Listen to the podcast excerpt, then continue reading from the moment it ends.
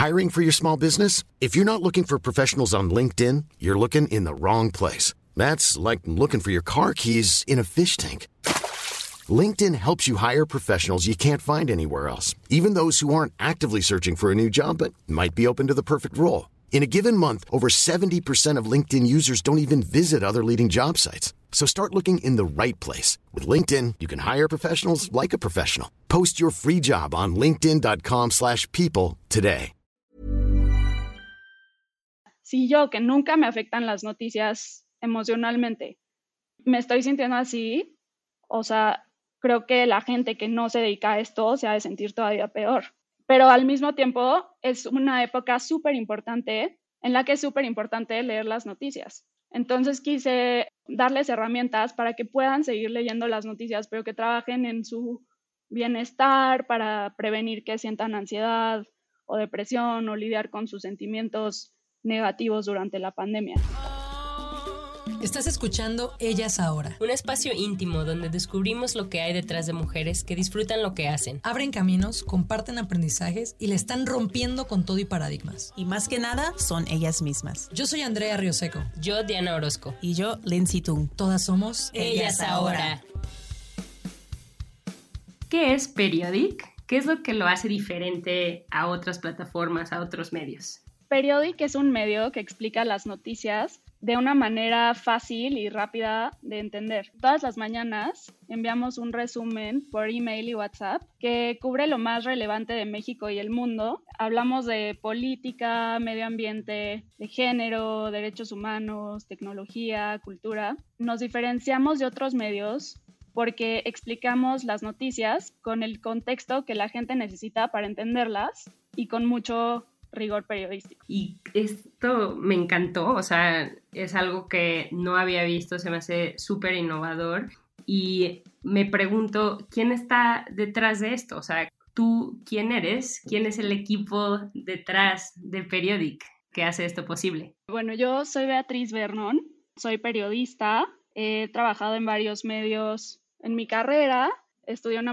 maestría en periodismo en la Universidad de Columbia. Cuando regresé de vivir de Estados Unidos, un día estaba platicando con un amigo y se me ocurrió hacer la idea de un newsletter que explicara las noticias de una manera amigable, porque mucha gente que yo conocía no leía las noticias a propósito. Decían que no entendían o les daba flojera o como que se abrumaban. Entonces, él y otro amigo suyo decidieron invertir en el proyecto y lo lanzamos unos meses después, en febrero de 2018. Y cuando lo lancé, me acuerdo que le pedí a mis amigos que, que me dieran feedback sobre el producto para mejorarlo. Me acuerdo que una amiga que se llama María José Cortés me escribió comentarios súper buenos.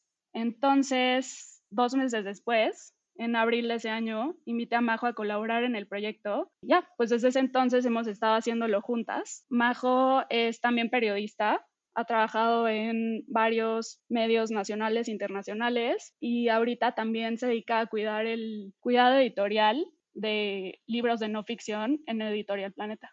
Cabe mencionar que Majo no pudo estar en este episodio por problemas técnicos, pero después vamos a platicar con ella también. Vea qué chingón, o sea, yo soy de estas personas que no leía el periódico porque no se me hacía bueno, o sea, como que muy, o muy amarillista o que no cubría como con una manera profesional. Yo soy justo el target de, del periódico y qué padre que te diste cuenta de eso y que tomaste como cartas en el asunto, ¿no? Y ¿cómo le hacen para no abrumarse? O sea, entiendo que son periodistas las dos y que son profesionales, pero ¿cómo es su proceso? ¿Cómo es que revisan todas las noticias o cómo ponen Google Alerts o cómo le hacen? Es un proceso bastante extensivo.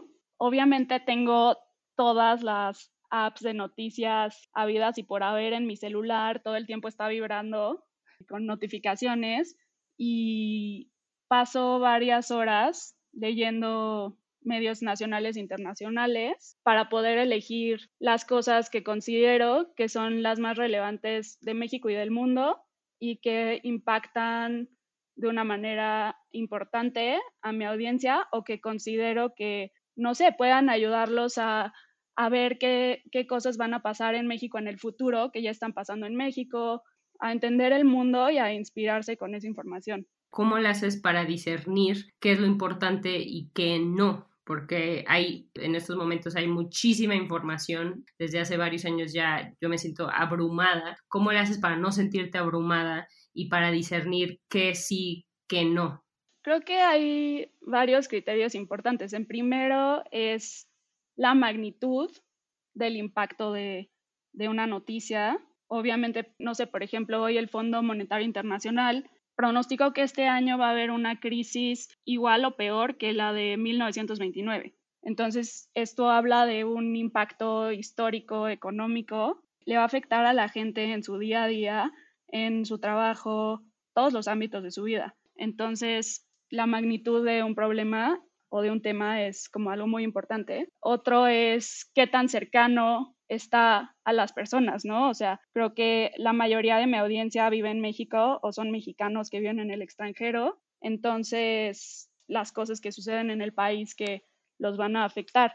Y también tomamos en cuenta también algunas noticias que creemos que podría sacar a la conversación. Ubicas a esa persona que siempre sabe todo, que siempre tiene un dato curioso, como un comentario inteligente, como que queremos ayudar a nuestros lectores a ser esa persona que siempre está preparada para llegar a, a, una junta de trabajo o a una cena o con cualquier desconocido o alguien que sepa de algún tema y poder hablar de una manera con un inteligente, con una opinión bien formada respecto a cualquier tema. ¿Qué otro criterio dijiste? Magnitud, que, que lo sientas cercano. Que lo sientas cercano, que te ayuda a tener toda la información que necesitas para formar tu propia opinión. ¿Cómo le haces tú para no abrumarte, porque dices, tienes todas las aplicaciones, las noticias, pues nunca mueren, ¿no? Están todo el tiempo. ¿Cómo es su proceso de que, ok, a las 11 de la noche hasta ahí fueron las noticias de ese día?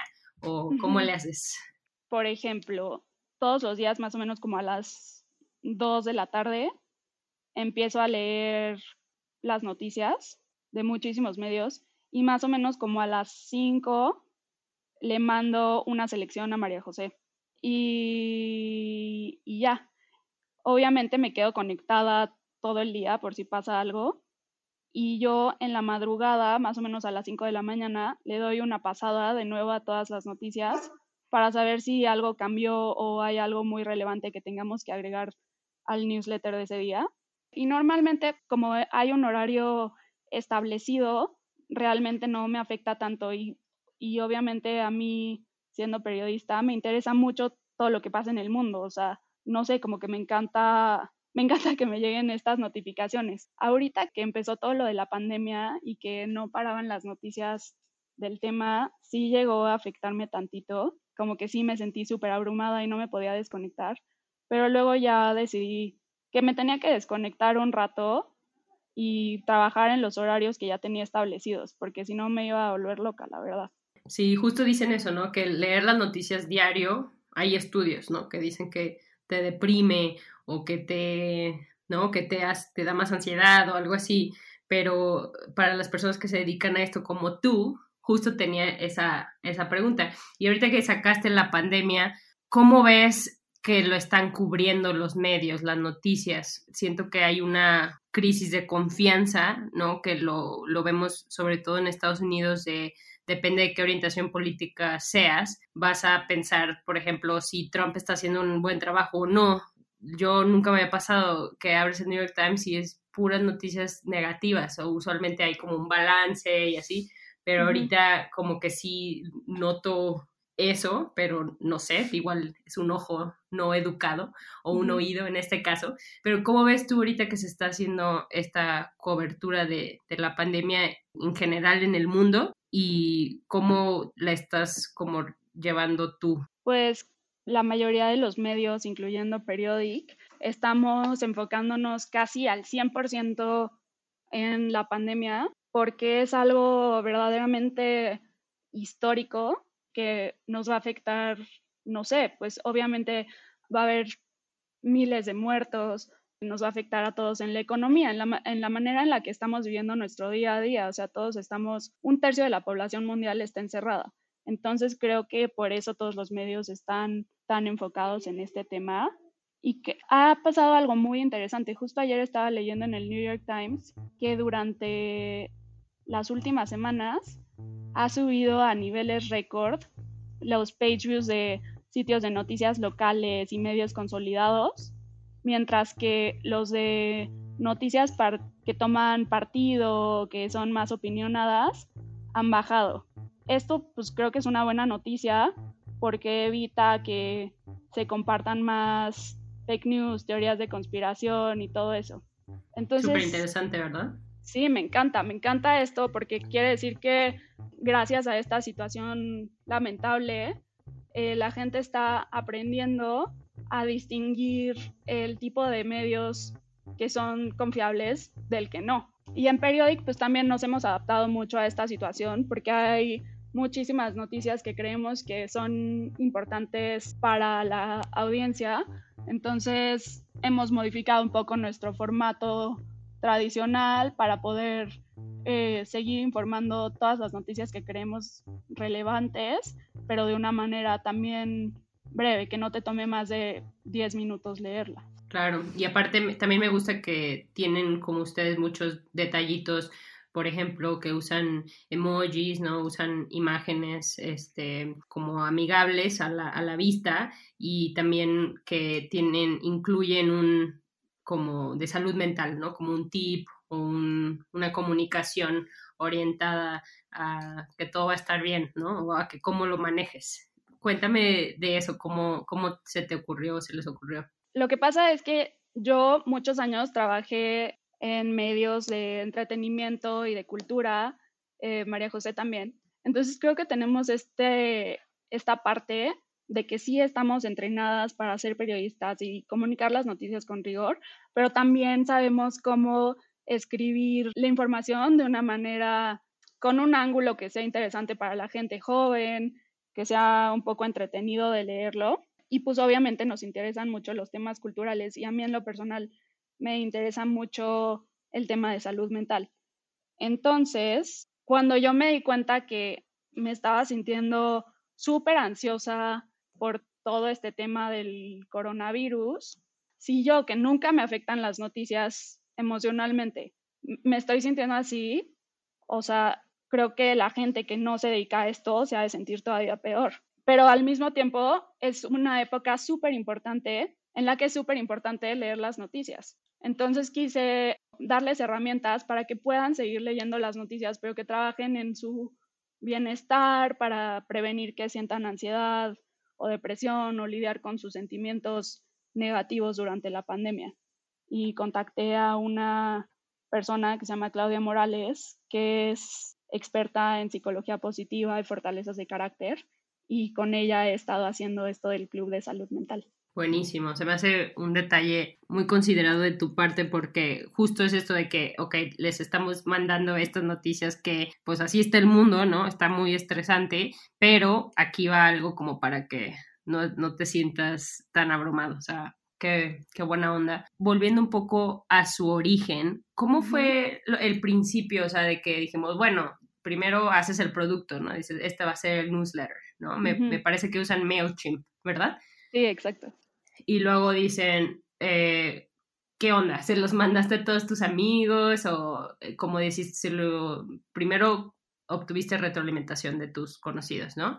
Y luego ya cuando dijiste, bueno, este es el producto, ¿cómo fue el siguiente paso para conseguir suscriptores, para decirle a la gente que existe su producto? Ah, pues sí, al principio lo lancé literal el, creo que fue el 15 de febrero de 2018 y ese día lo, mandé como a 50 personas, que eran como amigos míos, amigos de, de, conocidos y así. Y ya, o sea, y ves el primer, el primer newsletter y la verdad está, está horrible. O sea, como que el diseño no estaba tan bien, o sea, como que tenía tonos amarillos súper chillantes. Y entonces la gente me contestó así de que, oye, no, chance, este color no. Eh, está muy fuerte como para despertarte y ver tu celular como lleno de amarillo. Entonces, como que esos comentarios, gracias a esos comentarios, lo fuimos modificando y ya, y le fui pidiendo a más gente que se suscribiera y que nos recomendara.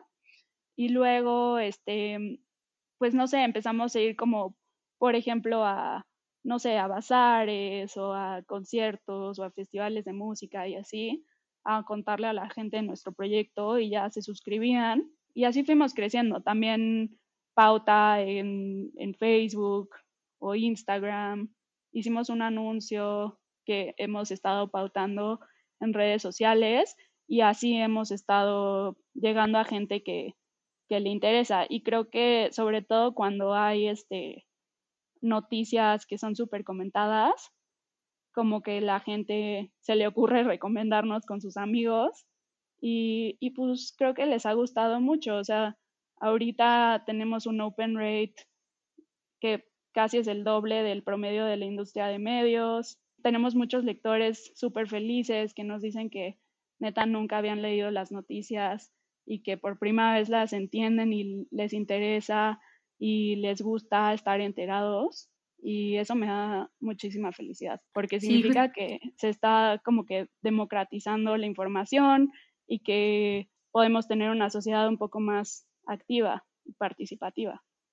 Exacto, me, me, encanta eso que dices porque si no le entendemos a las noticias, entonces no nos involucramos, como tú dices, ¿no? Y, y ya al tú hacer eso, o al, al intentar traducir de una manera amigable, ¿no? O adaptar la información y ayudar a hacer ese filtro, ¿no? Ya es muchísimo, bueno, a mí se me hace súper valioso y, justo qué bueno que me dices esto porque te iba a preguntar qué ha sido lo más satisfactorio hasta ahora de tener este proyecto. Sí, esos comentarios la verdad me, me llenan de felicidad. También mucha gente nos dice así que, ay, muchas gracias, de verdad, como que confío muchísimo en ustedes porque justo no, no siento que sean como partidistas y eso me da mucho gusto.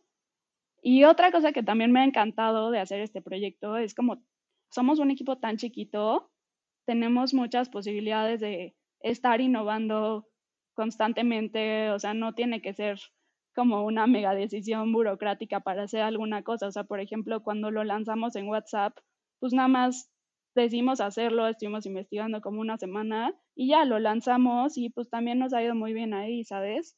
¿Cuándo fue eso? Eso también me encantó que hicieran eso. Fue en, en, me parece que en julio del año pasado.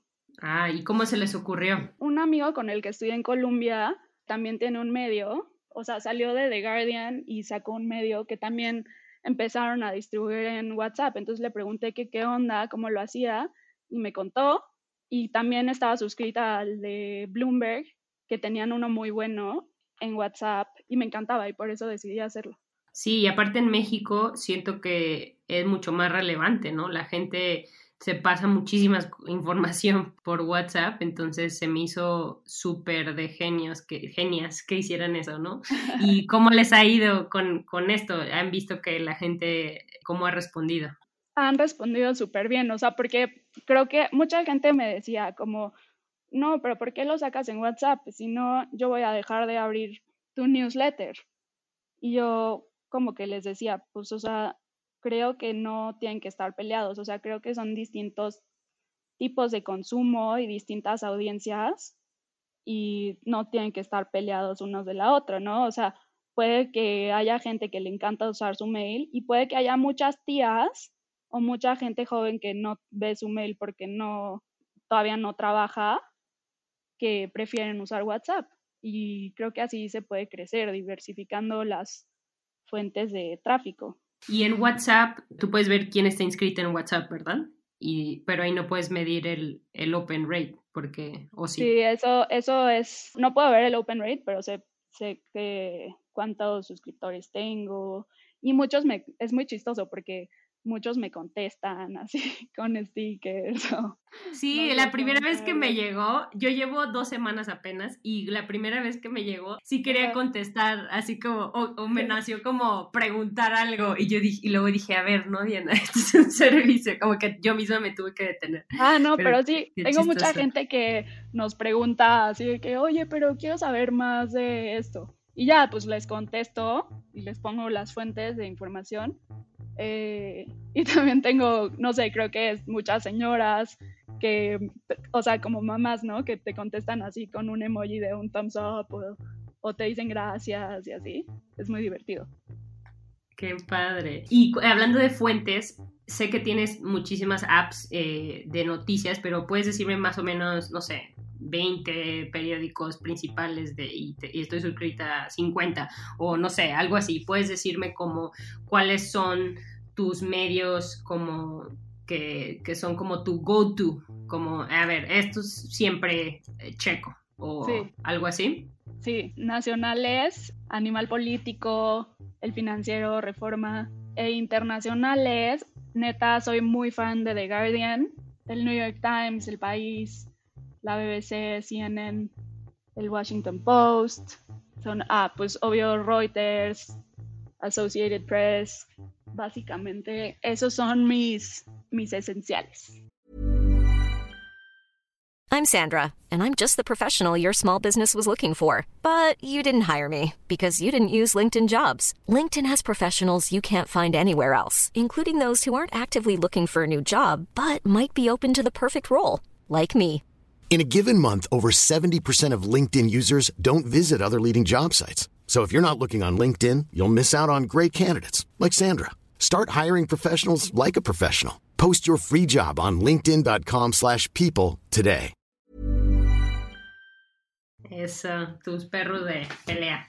Exacto. tus go-to. Súper. Y pues muchos de estos medios no tienen versión en español, entonces también eso pasa, ¿no? De que siento que muchas personas en México no checan otros medios porque no hay versiones en español disponibles. Entonces siento que ustedes también hacen esa labor, ¿no? De traer estas noticias internacionales de, de otra manera. ¿no? Sí, sabes que también creo que muchas veces los eh, medios en México tienen muy poco staff que trabaja muchísimo y, y, hay obviamente muchas cosas cañonas que están pasando aquí, ¿no? O sea, simplemente como todo lo del narco ocupa mucho espacio y mucho esfuerzo para cubrirlo, entonces muchas veces no les da tiempo de, obviamente, de estar checando tanto cosas que pasan en el mundo, porque la agenda nacional está muy intensa. Entonces creo que creo que por eso nosotros podemos darnos este lujo.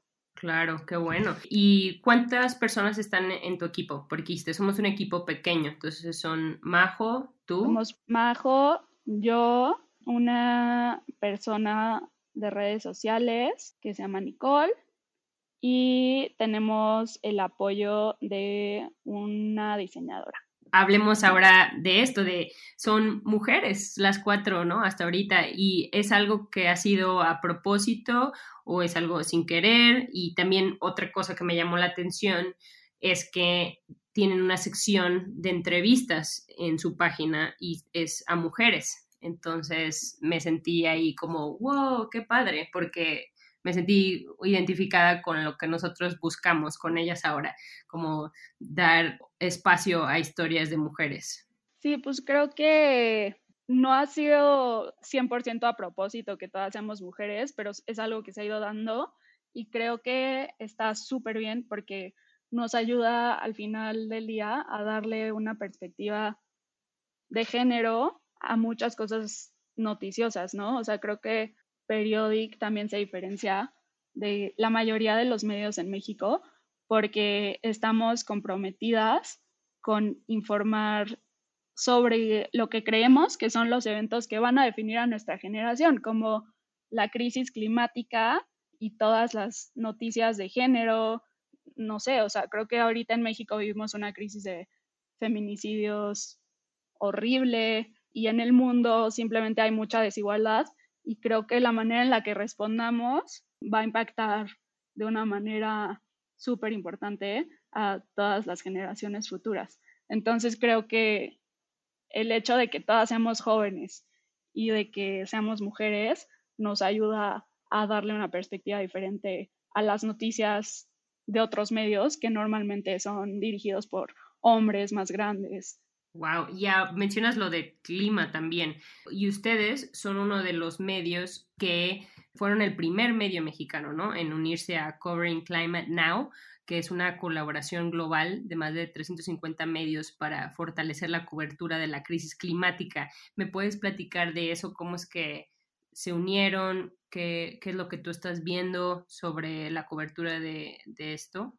Sí, Covering Climate Now es una, como dijiste, una alianza global de más de 350 medios que están comprometidos con cubrir la crisis climática. Fue, la asociación fue creada por eh, The Guardian, The Observer y el Columbia Journalism Review y lo abrieron a que los medios se inscribieran. Y creo que aquí como, pues no sé, no sé por qué no se han suscrito medios en México, pero justo nosotros tenemos mucha pobreza, tenemos muchas mujeres, tenemos mucha costa, nuestra, el petróleo es una de nuestras industrias más importantes. Entonces creo que todo eso, la crisis climática y todos los acuerdos que está haciendo el mundo para combatirla, nos van a afectar de alguna manera importante aquí a los mexicanos.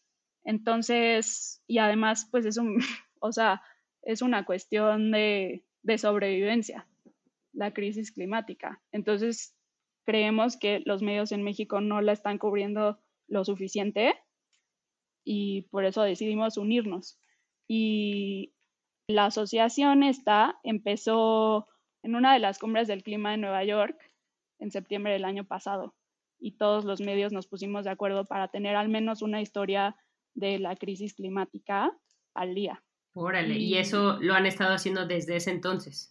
No, eso lo hicimos como una vez a la semana y está padrísimo porque entre todos nos compartimos las historias que vamos publicando y muchas veces todos tenemos este acceso a republicar una historia que haya sido publicada en otro medio. O sea, por ejemplo, yo ahorita podría, si The Guardian pone una noticia eh, disponible para los miembros de Covering Climate Now, yo puedo publicarla en Periodic con el permiso de The Guardian. Y esto ah. hace como que la conversación sobre el clima sea mucho más importante y mucho más visible para toda la población del mundo. Wow, está buenísimo. Y como tú dices, tienes acceso a esa red, ¿no? Y a esa, sí, pues a esa colaboración tan valiosa. Qué padre. Oye, vea, ¿y qué hay en ti? O sea, ¿por qué naciste tan chida? Ah, o sea, ¿por qué piensas tan chido, básicamente?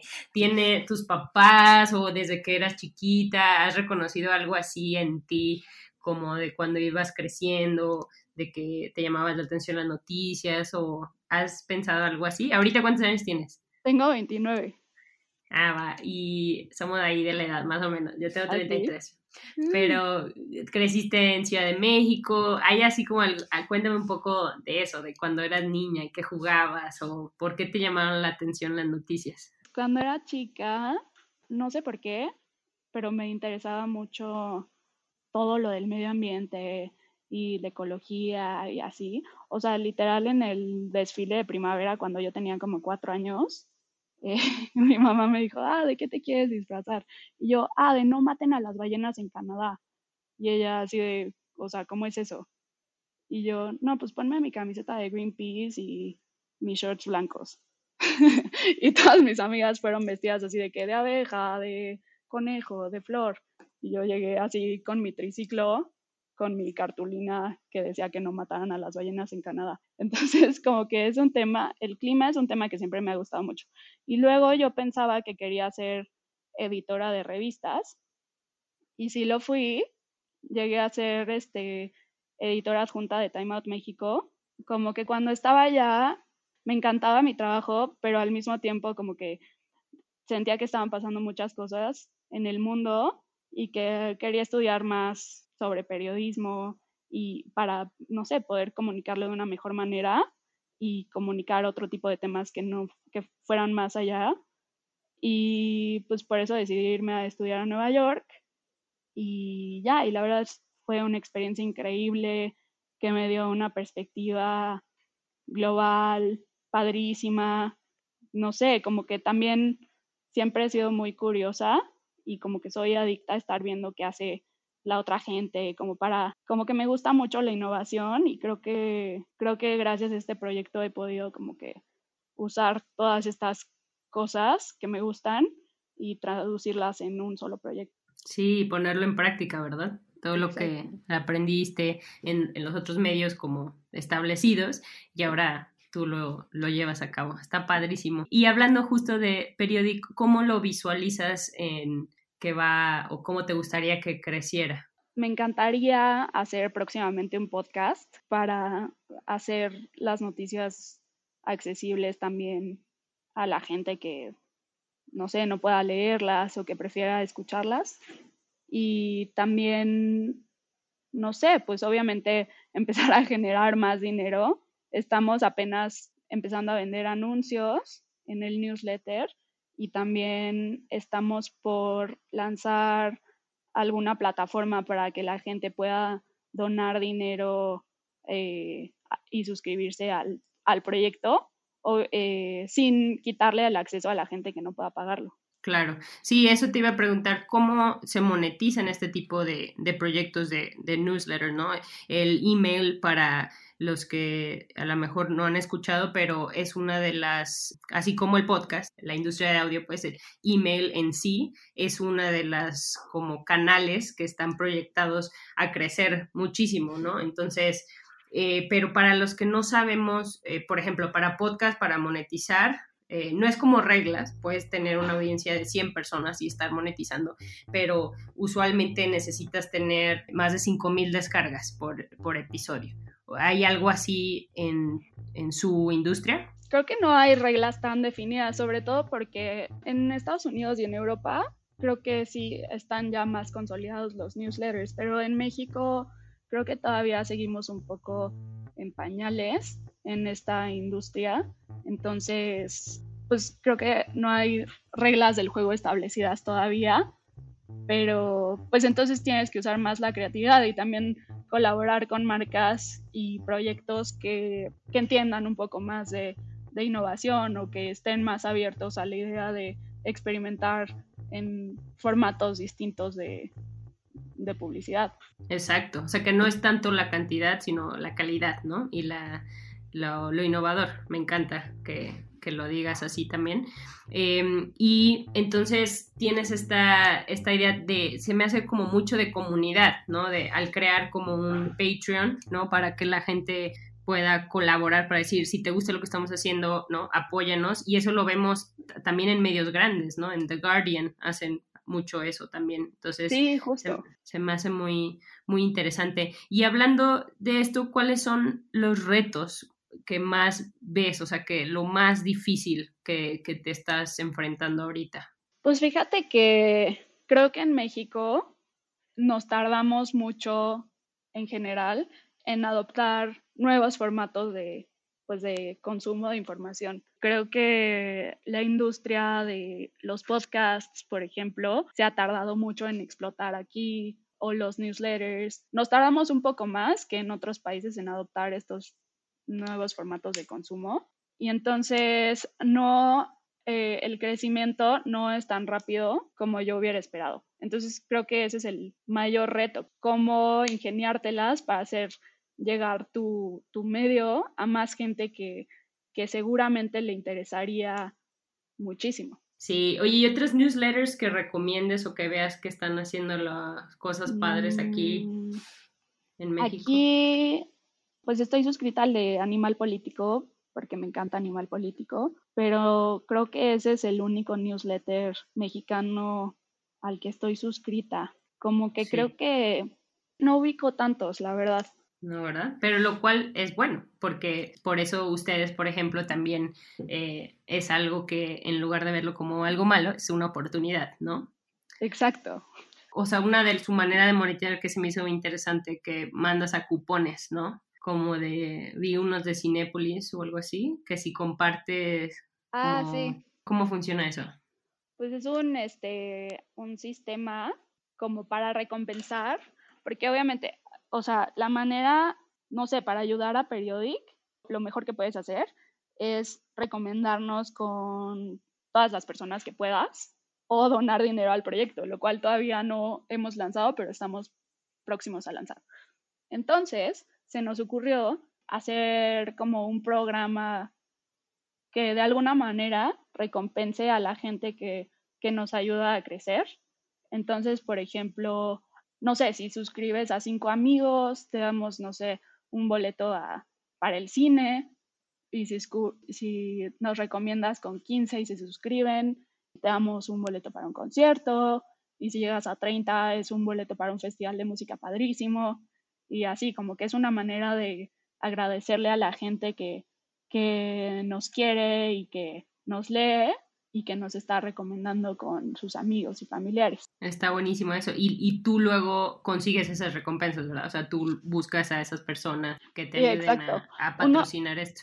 Sí, lo que pasa es que uno de, el inversionista más importante de Periodic es uno de los directores del grupo H, que es un grupo increíble que tienen como una agencia de publicidad BTL, hacen marketing digital, se han ganado un león en Cannes por sus ideas y también tienen una productora de conciertos y festivales de música. Ellos son de los creadores de Baidora, por ejemplo, o de un festival que se llama Acamba. Entonces, gracias a ellos, también muchas veces tenemos acceso como a estos boletos que le damos a nuestros lectores felices. Ah, buenísimo. Entonces ahorita tienen dos inversionistas. Sí. Ah, muy bien. ¿Y cómo fue ese proceso de buscar inversionistas? Porque también eso muy pocas veces se habla, ¿no? Porque no sabemos cómo es en el mundo real. Como que dices, ok, hay o pedir préstamos en el banco o pedirle dinero a amigos y familiares, ¿no? Entonces, ¿cómo fue eso para ustedes? En realidad, creo que tuvimos muchísima suerte porque, no sé, como que las cosas se dieron de una manera muy sencilla desde que desde que salió la idea, como que a Carlos Verasti le, le encantó el proyecto y decidió, o sea, no sé, apoyarlo y que se llevara a cabo también. Entonces fue muy fácil, o sea, como que él es una persona que yo conocí trabajando en Time Out México, María José también trabajó en Time Out México y H es dueño de la franquicia de Time Out México, o sea, bueno, de la franquicia de Time Out en México. Entonces ya lo conocíamos muy bien y es muy amigo mío y la verdad las cosas se dieron muy, muy fácilmente. O sea, tú nada más lo dijiste, ah, eh, tengo este proyecto, le voy a mandar como de qué se trata y a ver si nos apoya o algo así.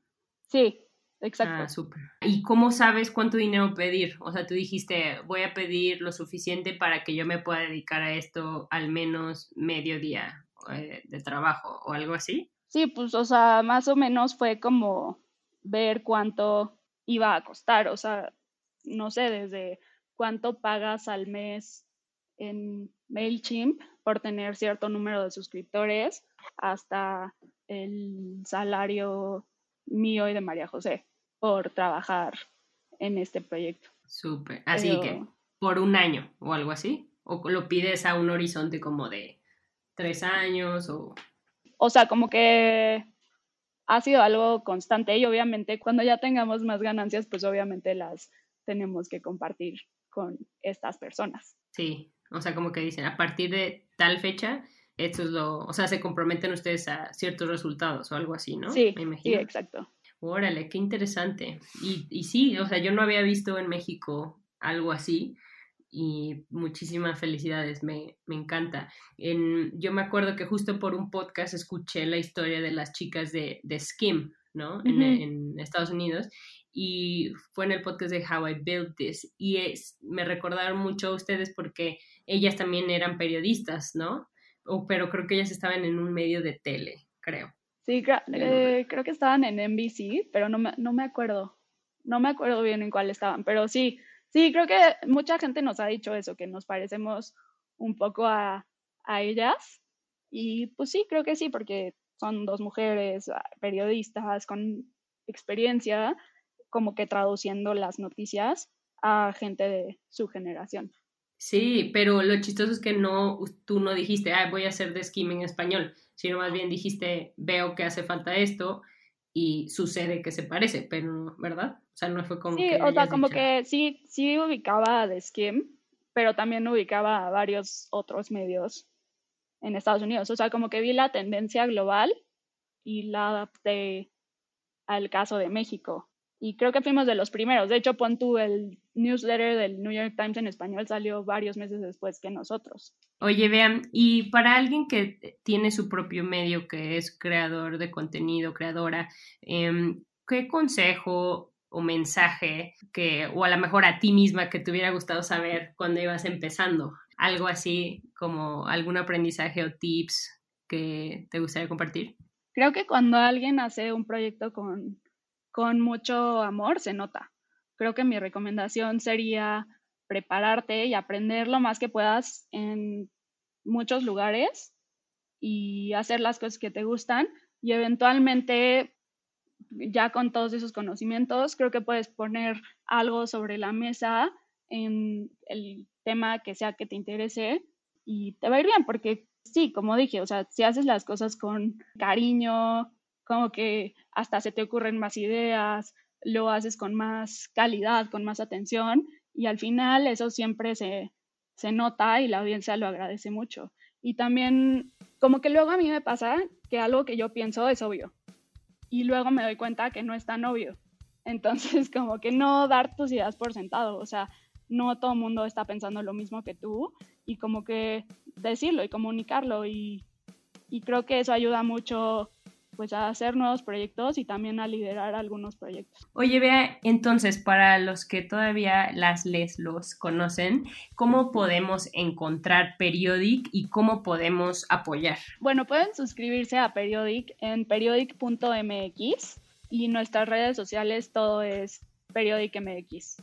Y la mejor manera de apoyarnos por el momento es recomendándonos con todos sus amigos, coworkers, sus familiares, con todo mundo que conozcan en sus redes sociales, porque al ayudarnos a que más gente nos conozca, más posibilidades tenemos de crecer y de sostener este proyecto. Buenísimo, así lo vamos a hacer y estar al pendiente y pues muchísimas gracias. Gracias a ti. Gracias por escuchar Ellas Ahora. Te invitamos a que compartas este episodio con esa comadre que necesita una buena dosis de inspiración genuina.